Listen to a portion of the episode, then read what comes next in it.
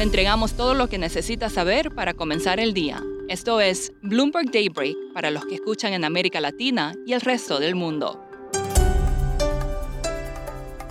Muy buenos días y bienvenidos a Daybreak en español. Es miércoles 30 de noviembre, soy Valentina Fuentes y vamos rápidamente con las noticias que marcan el día. El presidente de la Reserva Federal, Jerome Powell, habla hoy y es probable que reafirme que la Fed no está dispuesta a cambiar de rumbo y que seguirá con los ajustes de política monetaria pero también podría dar más pistas de si la próxima subida será efectivamente de 50 puntos base. Los futuros de Wall Street subían a la espera del discurso de Powell, que se espera para las 1.30 de la tarde hora de Nueva York. Más sobre la Fed, los detalles del libro beige de noviembre seguirán pesimistas. Las preocupaciones sobre el debilitamiento de la demanda se extienden más allá del sector de vivienda, de acuerdo a Bloomberg Economics. Muchos distritos probablemente habrán notado que se están gestando riesgos de recesión.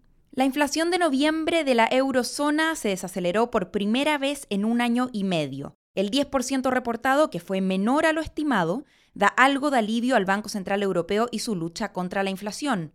El dato sería crucial para la decisión del banco sobre si aumentar o no las tasas de interés en 75 puntos base por tercera vez consecutiva. Chevron se prepara para realizar su primer envío de crudo venezolano a Estados Unidos a fines de diciembre. Esto tras la licencia emitida por la administración de Joe Biden. Los inventarios de crudo de Estados Unidos se desplomaron en 7,85 millones de barriles la semana pasada, según información preliminar. De confirmarse la cifra, estaríamos hablando de la mayor caída en siete meses. Los mercados agrícolas enfrentan inmensos riesgos de suministro y se espera que los precios de los cultivos aumenten hasta principios del próximo año, dijo JP Morgan. Y vamos al mundo cripto.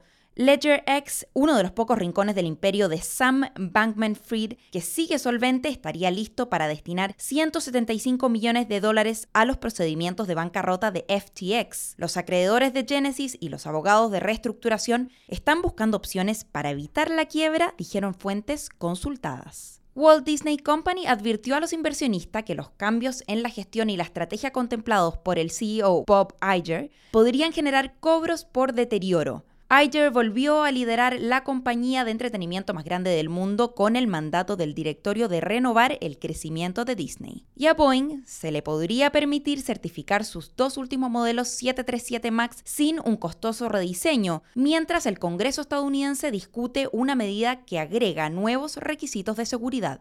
Y volamos a Latinoamérica, el presidente peruano Pedro Castillo enfrenta un tercer proceso de juicio político. Una solicitud presentada ayer fue respaldada por 67 legisladores, sentando las bases para el último enfrentamiento entre su gobierno y el Congreso, liderado por la oposición. El presidente de Ecuador, Guillermo Lazo, firmó un decreto ejecutivo para un referéndum de ocho preguntas.